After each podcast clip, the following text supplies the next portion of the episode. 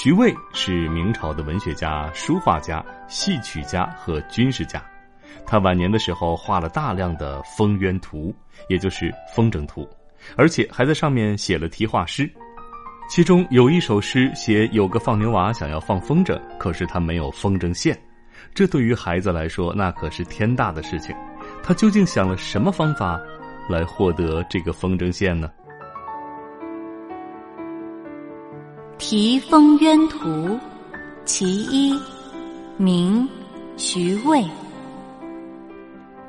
春风雨燕坡题帆，晚笛归牛稳背眠。此计不偷慈母线，明朝辜负放渊天。这首诗的意思是说。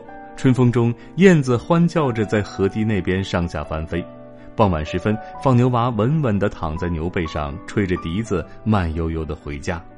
他这一路心里都在盘算着，怎么样才能偷到母亲的线团，这样明天才能放风筝。要不然，这大好的风光不放风筝，岂不是辜负了老天的美意？徐渭把孩子的这点小心思刻画的惟妙惟肖，让我们每一个人都能体会到放牛娃心中的大大事。这或许与我们每个人的童年都打过类似的小算盘有关吧。